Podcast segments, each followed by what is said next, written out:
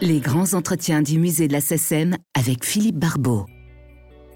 Symphomane et homme orchestre, rocker lyrique et raconteur pop, machiniste absurde et pianiste futuriste, jongleur et battleur entre virtuosité et équilibrisme, chanteur à la voix blanche dans un univers polychrome fils caché de Chopin et de McCartney, à moins que ce ne soit de Boulez et de Stravinsky, tel est William Scheller, l'homme qui voulait être heureux et qui, depuis près d'un demi-siècle, continue de faire le bonheur des gens qui s'aiment et des autres.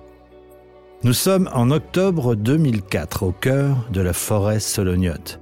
C'est là qu'a choisi de vivre, à l'écart du show business et des mondanités, cet éternel solitaire qui sait si bien s'accompagner. C'est là aussi qu'il vient d'enregistrer son nouvel et onzième album, judicieusement baptisé Épure. Douze chansons émouvantes et nues comme Mon hôtel, Chanson d'automne ou Toutes les choses qu'on lui donne, magistralement interprété sur son propre piano sans effet ni fioriture. Au cours d'une conversation à bâton rompu, il en explique ainsi la genèse. C'est-à-dire qu'à force de enjeulasser le matériel euh, au niveau musique, ce sont les textes qui sont les plus difficiles.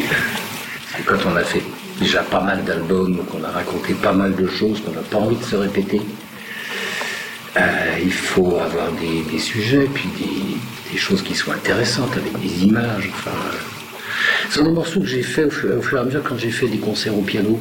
J'ai transcrit une machine absurde au piano. Je me suis dit, tiens, j'aimerais faire un truc au piano, mais alors le minimum, minimum, minimum, c'est pas d'effet, pas de réverb, mais juste, mais vraiment au bord de la maquette, quoi.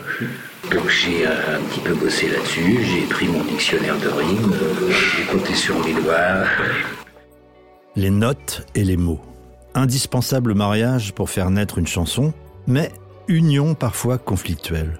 Comme un combat entre le sens et le son que William Scheller affronte souvent, avec la réussite que l'on connaît. Les affres de la création, en quelque sorte. J'ai et toujours ça, la musique, ça vient dans la tête euh, à n'importe quel moment. Alors ça, euh, il faut que je me dise maintenant, il faut euh, sortir des phrases, quoi. Et puis j'en essaye. Alors il y a une phrase qui vient en haut, il y en a une autre qui arrive, mais ça n'a rien à voir, c'est dans un autre endroit. Et puis en fait, la phrase qu'on a eue au début, on s'aperçoit que cette phrase-là, ça pourrait être que la conséquence.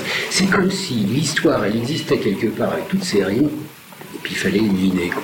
Et fabriquer. Ensuite, trouver quelque chose de moins de logique, une petite histoire, un petit quelque chose, une petite conclusion, un petit machin, que ça tienne, que ce soit un tout. Parce que l'écriture automatique, sans rime, sans machin, il y en a qui font ça très bien, hein, mais euh, il me manque musicalement quelque chose si j'ai pas mes rimes. C'est pas l'intention d'être un auteur. Quand on dit je suis un auteur, euh, je comprends pas parce que c'est pas mon. J'ai pas l'urgence de noter une phrase. Un auteur a une phrase, il dit tiens, c'est une note. Hein. Ça déclenche. Voilà. Moi, j'ai ça en musique. J'entends un extrait, un petit bout de musique, je me dis, ça, ça doit faire partie d'un truc. Euh, alors ça, je note. Mais les mots, les phrases. Mais euh, j'écris, euh, j'écris pour imiter ce que j'aime bien. Mais ce que j'aime bien, ça va. André Chénier, Peggy, je sais pas, tout, Gainsbourg, Trenet. Moi, j'aime bien les mots, Cocteau, tout ça. Je lis ce qu'ils écrivent. Pour sang, mais quel talent. Comment ils font moi, je transpire, c'est horreur. Des fois, il y a des textes qui tiennent très bien sur le papier, et quand je vais dans le micro, ça ne tient plus du tout. Il faut que les mots se, glissent avec tellement de facilité dans la musique qu'à la limite, on oublie les mots, on n'en voit plus que les images. Quoi. On ne voit plus que le film, vu qu'on a la musique avec pour, pour donner le, climat. C'est ça que j'aime bien. J'aime pas le, texte qui se veut euh, d'abord intelligent, télo, enfin machin, ça me, gêne un peu, c'est trop. Puis j'aime mieux, j'aime mieux simplement qu'on se fasse une image des sentiments qui peuvent se dégager dans une scène rien que par les images. On s'imagine tout un truc autour. En près de 50 ans de carrière, William Scheller a toujours eu l'angoisse de se répéter. C'est sans doute pourquoi il a multiplié les expériences musicales, de la science-fiction punk avec Excalibur, au heavy metal progressiste avec l'album Albion en passant par la musique de film, l'électronique, le piano solo et l'orchestre symphonique. De la salle Playel à l'Olympia, des conservatoires au hit parade, mais la chanson, aime-t-il vraiment ça ou n'est-ce pour lui qu'un exercice plaisant? C'est la chansonnerie que j'aime pas. C'est le monde de la, chansonnerie. Mais euh, sinon, j'aime beaucoup la chanson. Là. La chanson a toujours été un noble. Je suis pas d'accord, moi, trop avec Gainsbourg. Pas fait, il n'a pas fait de la Je crois qu'il avait un petit peu un humour désabusé, un petit peu cynique, mais euh, il le faisait avec extrêmement sérieux. C'est, Question. Puisqu'il affirme suer sang et eau sur les textes de ses chansons, pourquoi ne fait-il pas appel, comme tant d'autres compositeurs, à des auteurs de métier? Par méfiance ou par pudeur? Non, ça marche pas. J'ai essayé. J'ai essayé plusieurs fois, oui, plusieurs fois. Et quand je le mets dans la bouche, euh, ça, ça, passe pas. Et ça, et ça, c'est un couteau planté dans le cœur. C'est qu'une fois, Françoise Hardy m'a écrit un très beau texte, un truc qui s'appelait, finalement, qui s'est appelé Darjeeling, que j'ai réécrit après. J'ai pas pu le chanter. Elle l'a fait, elle, pas Mais euh, je sais pas. J'avais l'impression que c'était pour moi que c'était c'était pas dans la bouche, quoi. C'était pas. Alors c'est peut-être la maniaquerie, la timidité, je sais pas quoi. On le sait, l'instrument de prédilection de William Scheller, dont il a fait souvent le compagnon solitaire sur plusieurs albums comme sur scène, c'est le piano. Un complice exigeant qui nécessite une attention de tous les instants pour ne pas s'emmêler les doigts à défaut des pinceaux. Surtout quand on est censé connaître par cœur les textes que l'on chante, un véritable entraînement de sportif. Bon ben, je sens quand, euh, quand il vient un truc dans la tête ou sous les doigts, je sens si c'est une chanson, si ça va être un petit quatuor, si ça va être un truc pour piano. Du tout, c'est une petite pièce que, que je jouais. Euh... Là, il y a un petit truc qui s'appelle Pour la main gauche. Je sais que je me disais à jouer ça le matin pour me délier les doigts en buvant mon café, quand j'avais le café dans les mains. Mais ce qui est, ce qui est traditionnel dans, ce qu'on appelait, alors chez les classiques, ils appelaient ça des mélodies. C'est Stéphane Echer qui m'a dit ton, ton album, pas celui-là, mais euh, en solitaire, il m'a dit moi ça me fait penser au Winterreiser de Schubert. C'est un peu. Euh, et, là, je me suis dit s'il n'y a qu'un piano accompagner la voix, donc le piano il, vient de raconter des choses. Quand on est sur scène, environné de musiciens, on se fatigue beaucoup moins, puis on joue beaucoup moins. Quand on a des ordinateurs, on est beaucoup moins souvent sur le clavier et on perd très très vite. Hein. C'est comme tous les sports. Je suis pas un chanteur, ce que disait Barbara, elle disait tu es un diseur. C'est pas, pas la même chose. Parce que quand elle m'a dit que tu devrais chanter, je lui ai dit j'ai pas de voix. Moi non plus, c'est pas, c'est pas. C'est de raconter, tu es un diseur, pas un chanteur. Et quand euh, quand je suis sur scène, c'est pas la même chose parce qu'il y a les mouvements, les inflexions de, la gestuelle qui fait que si on veut chanter très juste, il faut éviter de se tendre la bouche, il faut éviter d'être dans son personnage. Si on est sur scène, la note qui passerait moins juste, elle est excusée par le mouvement. Donc on est moins attentif. Puis elle passe qu'une fois sur un album, si on l'écoute 50 fois, ça dit l'horreur. Quand c'est des nouveaux morceaux, quand quelquefois je finissais le texte juste avant d'enregistrer, euh, il faut se mettre. Euh, et puis alors là, il n'est pas question de, des petites machines, genre autotune, etc. Hein, parce que c'est le piano, il là. Euh, J'aurais pu le faire indépendamment, mais il n'y a pas cette cohésion, les mouvements, ça, accélère, ça ralentit, ça suit la voix, ça suit l'histoire. Eh ben, C'est-à-dire qu'il faut travailler d'abord le piano suffisamment longtemps pour oublier complètement les mains. Elle travaille toute seule si on commence à se dire qu'est-ce que je dois jouer, qu'est-ce que je dois chanter, on est foutu. Donc c'était des heures et des heures et des heures d'apprendre par cœur. Quand il était enfant, le petit William ne voulait pas être pompier ou aviateur. Non, ce dont il rêvait déjà, c'était d'écrire de la musique. Mais pour cela, écouter sa voisine jouer du piano ne suffisait pas. Et puis j'avais une voisine, étant gamin, je vivais beaucoup chez ma grand-mère. Et euh, il y avait une voisine qui jouait du piano, elle jouait sans arrêt la maître à Élise, euh, les cloches de Corneville, enfin deux, trois trucs comme ça. Oh, j'aimerais bien jouer du piano, puis j'allais chez elle, puis je regardais son piano comme ça, je sais pas. Puis ça me plaisait, c'est vrai qu'il y a plus de notes à la fois, plusieurs voix, ça peut sonner euh, comme un orchestre, ça peut sonner comme un... Et puis quand on apprend l'écriture, on apprend l'écriture à quatre parties, c'est bien d'avoir un instrument qui permette de jouer quatre parties en même temps. Mais je suis un mauvais pianiste. Je fais ce que je sais faire. Mais alors quand j'étais môme, j'avais 4-5 ans, je remplissais des cahiers de musique parce que je croyais que la musique... Euh, alors quand on était compositeur, alors on mettait des notes, portées. Quand on avait du talent et qu'on jouait, ça donnait quelque chose, puis quand on n'en avait pas, ça donnait rien. J'avais pas l'idée qu'il fallait écrire un do pour entendre un do. C'est après que j'ai appris. Je me suis dit, oh là là, mais c'est compliqué. Puis, euh, petit à petit, bah, je me suis mis au piano, j'ai commencé à apprendre tout ça. À l'époque, au milieu des années 60, tout frais émoulu du conservatoire et destiné au prix de Rome, le futur William Scheller se dirigeait sagement vers une carrière de compositeur classique. Jusqu'au jour où il entend à la radio une chanson des Beatles intitulée A Hard Day's Night, coup de foudre. Mais euh, c'est ça que j'aimerais faire. On peut faire ce genre de choses. Mais ça sont les Anglais. Mais euh, ils peuvent se permettre crise. Euh, mais c'était la pleine folie de la musique, de décaphonique, hyper sérielle, hyper machin. Je me suis dit, mais attends, moi j'entends de la musique. Pourquoi je vais me priver toute ma vie d'écrire cette musique que j'ai la chance d'entendre sous prétexte d'être à la mode? Tout le monde veut de l'avant-garde et de l'avant-garde et de l'avant-garde. En fait, c'est le même rond depuis déjà maintenant 50 ans. Quoi. Ça n'a pas tellement et puis j'ai entendu les Beatles. Je me suis dit, attends, mais il ne s'agit pas de faire du truc intello. Le propos, c'est pas d'avoir un buste en bronze dans un square, comme je dis tout le temps, un buste en bronze dans un square avec un pigeon qui me chie sur la tête. C'est de laisser, de laisser euh, des choses dans la mémoire des gens. Et puis s'ils se transmettent leurs enfants, ceux qu'ils ont bien aimé, que les enfants aiment bien, c'est comme ça que ça se que ça se répand, ce qu'on appelle la culture, c'est ce qu'on a bien aimé, qui nous a bien fait vibrer. Et puis on dit au monde, tiens, écoute ça. Moi, mon fils, euh, il, a, fouillé dans mes vinyles assez tôt. Je lui ai fait écouter Hendrix, je lui ai fait écouter des choses comme ça. Bon, lui, après, il en était à cure. Mais euh, je dirais, il y, avait quand même. On se transmet, c'est ça la culture. Alors donc, j'avais pas envie de faire de la musique officielle, j'avais envie de faire de la musique vivante, c'est qui est dans la rue, c'est dont on se souvient. C'est décidé. William Scheller sera artiste de variété. Tout ça parce qu'un beau jour, une duchesse brune prénommée Barbara a dit à un blanc-bec blond qui grattait pour elle du papier à musique Tu devrais chanter. Oui, mais plus facile à conseiller qu'à réussir, surtout pour quelqu'un qui n'a pas vraiment envie de devenir ce qu'on appelle à l'époque une vedette. J'avais essayé de 45 tours tellement mauvais que je me suis dit oulala, c'est pas pour moi. Et puis après quoi, euh, on a essayé de me faire faire de 45 tours, mais, avec des gens qui en savaient pas plus que moi. Euh, c'est à des époques où la musique marchait tellement bien qu'il y avait des directeurs artistiques partout, etc. Donc euh, c'était pas techniquement vraiment, vraiment à niveau, quoi.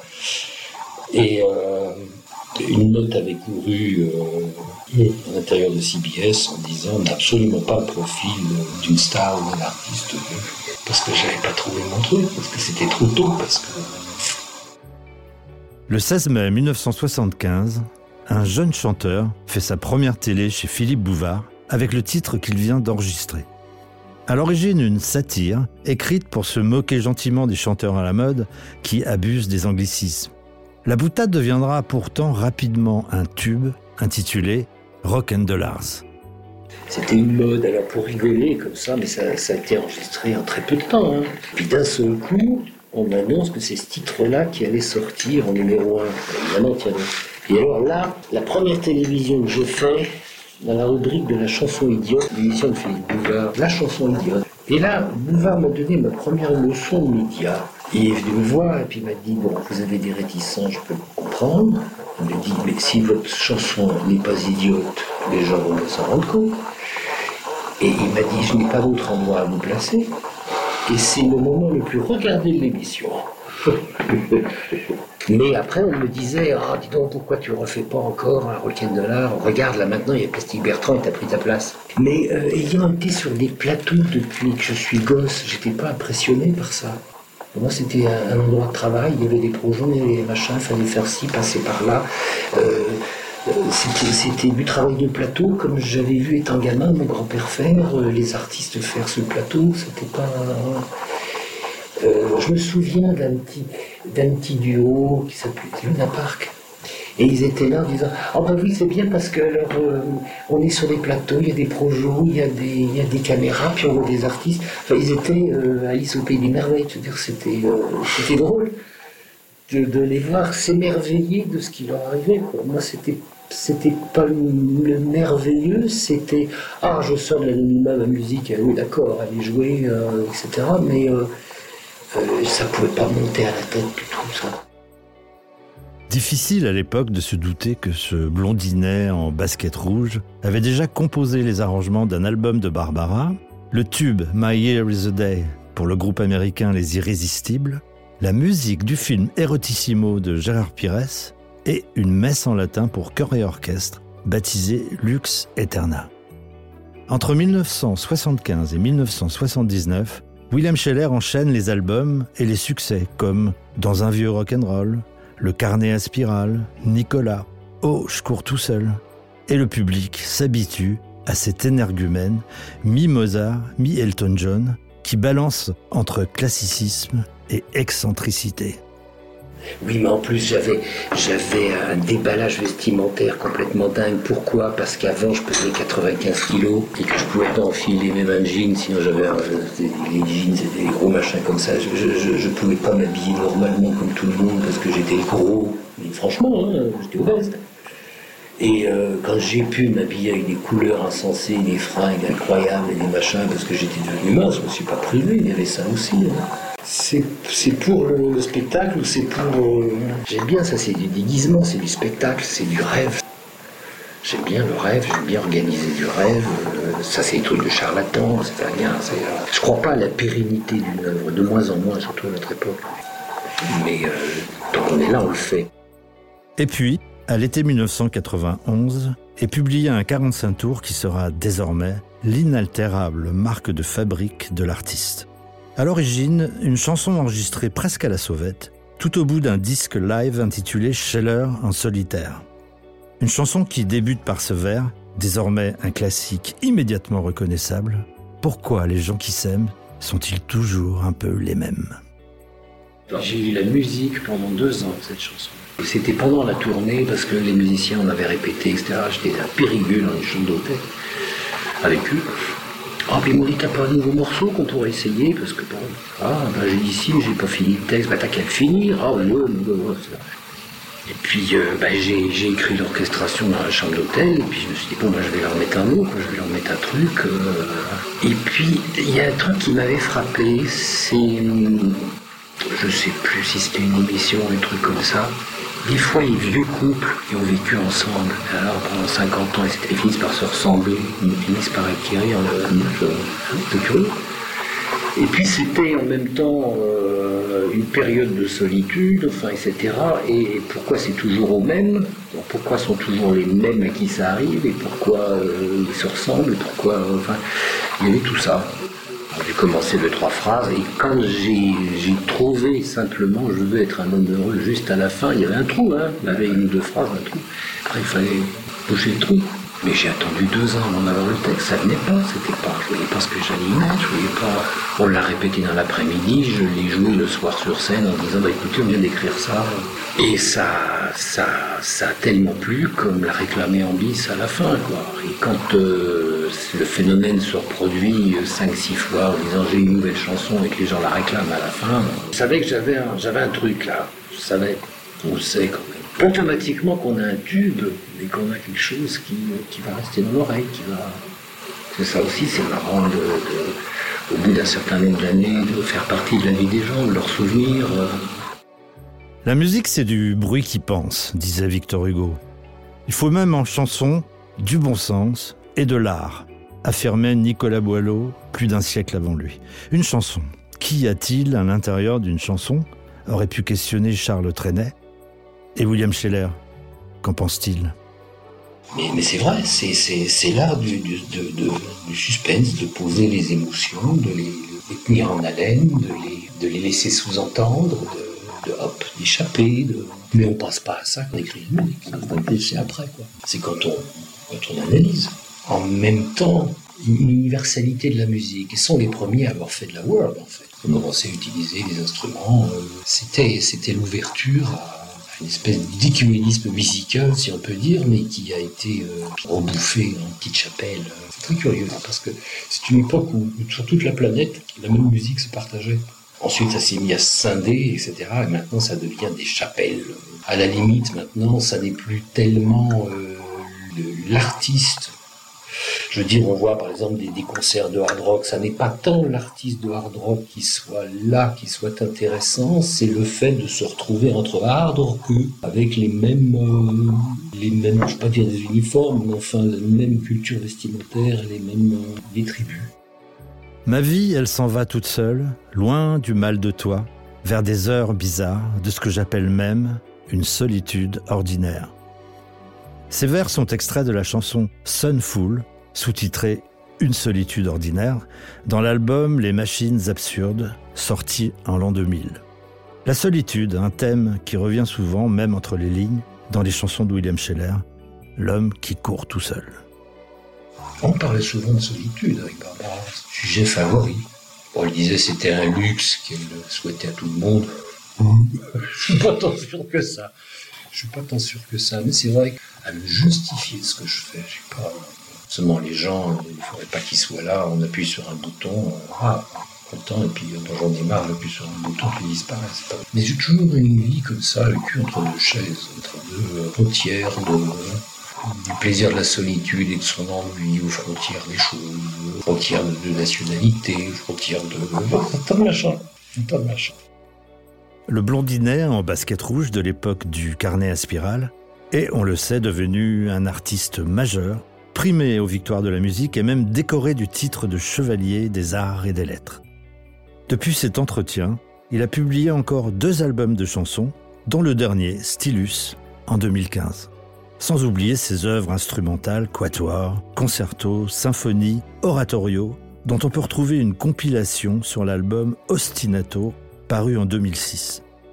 En 2021, auteur d'une autobiographie baptisée de son simple prénom, il a affirmé vouloir tirer un trait sur la chanson. Après tant de photos souvenirs qui ont vu défiler en vrac une maman folle et un vieux rock'n'roll, des filles boréales et un coureur automnal, des miroirs boueux et des dépressions hivernales, autant de courts-métrages fiers et fous, peaufinés par un éternel amoureux transi à la lyrique mélancolie. Serait-il le dernier des romantiques?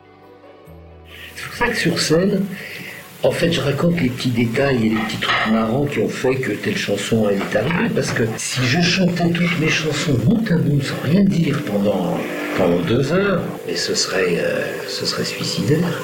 Je sais que des fois, il y a des petits, des petits machins, euh, des petites chansons avec des mélancolies, mais à la base, c'est fait par un truc euh, plutôt J'aime bien les regards sur la vie, c'est jamais complètement désespéré, c'est jamais.